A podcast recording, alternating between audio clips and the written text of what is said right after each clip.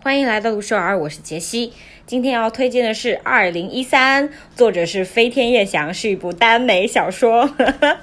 它讲的是二零一二年地球爆发丧尸危机，主角刘燕和萌风以及他们的朋友如何度过危机的故事。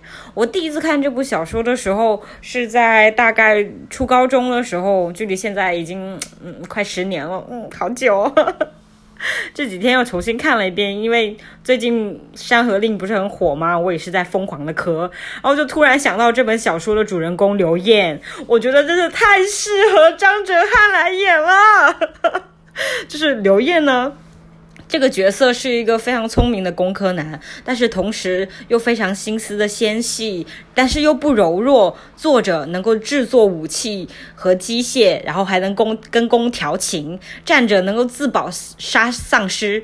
小说里面直接给他了个绰号，叫做哆啦 A 梦。我觉得的确是这样，只有你想不到，没有刘烨这位机械师做不出来的。然后刘燕这个角色是让初高中的我第一次知道了什么叫做 smart is new sexy，真的，我就觉得她真的很完美、很性感。这个角色刘燕这个角色，然后在我看来，如果二零一三真的有可能被改编成影视剧，我真的、真的、真的希望刘燕这个角色能够让老婆来演，老婆自己就有带着这种温柔而又强大的气质嘛，这就是老婆本人嘛。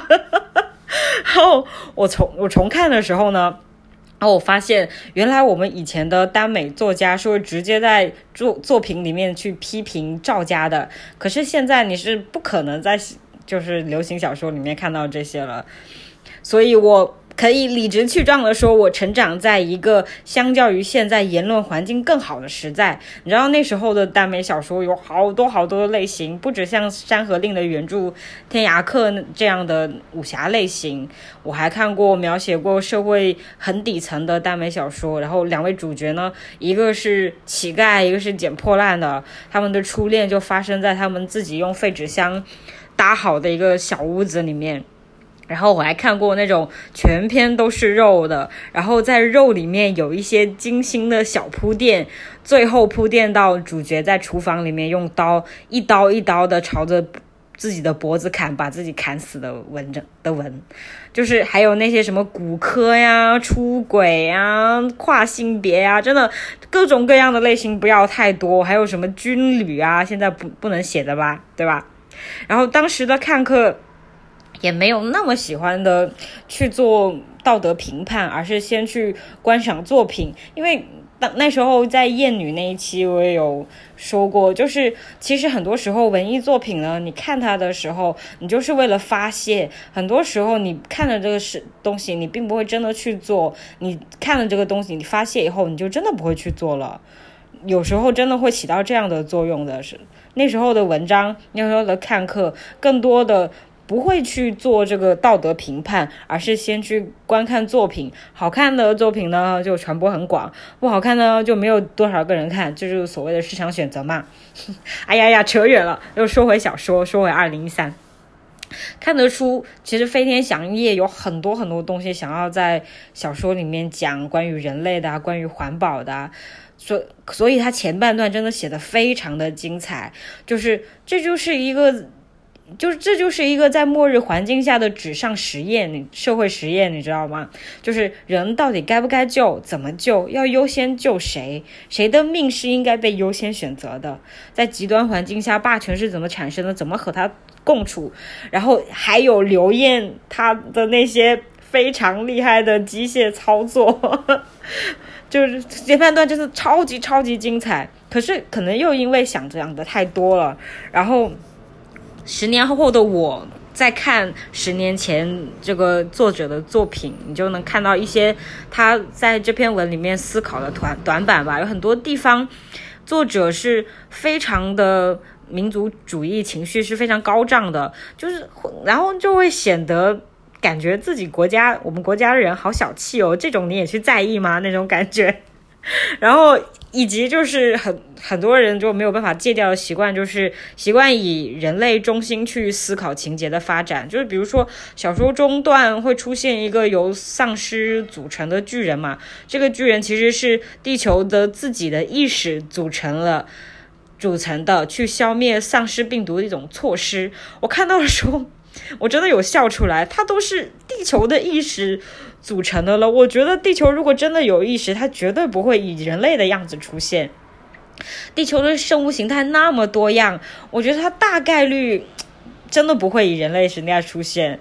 就是感觉小说把人类在地球中的角色想的太重要了，然后甚至安排了地球通过某一个媒介说，虽然你们搞破坏，但是你们是我的一部分，所以我要保护你们。我在看到那儿的时候，我真的想说，天地不仁，以万物为刍狗啊，好不好？真的，他 大家都是平等的，真的没有那么那个。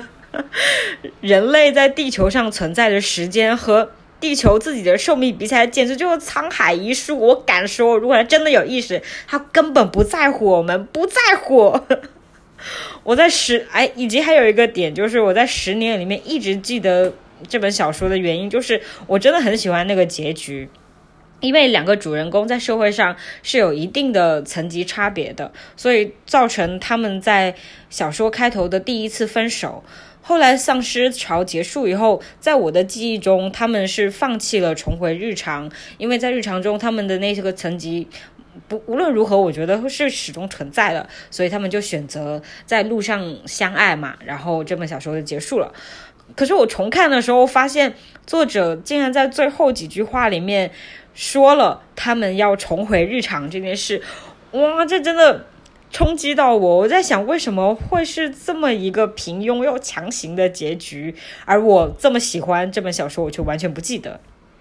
我觉得整部小整本小说都体现了，就是两个主角攻和受之间是多么不适合与彼此拥有平凡的日常，因为差距永远都在嘛，不会被抹去的。哪怕经历生离死别，这些差距都依然在，这些在日常中的细小的东西依然会横环在他们两个中间。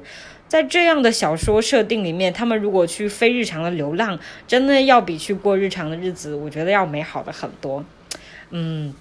感觉说了好多这个小说不好的地方啊，但是真的不是，真的是在流行文化中，二零一三是个非常非常非常好的小说。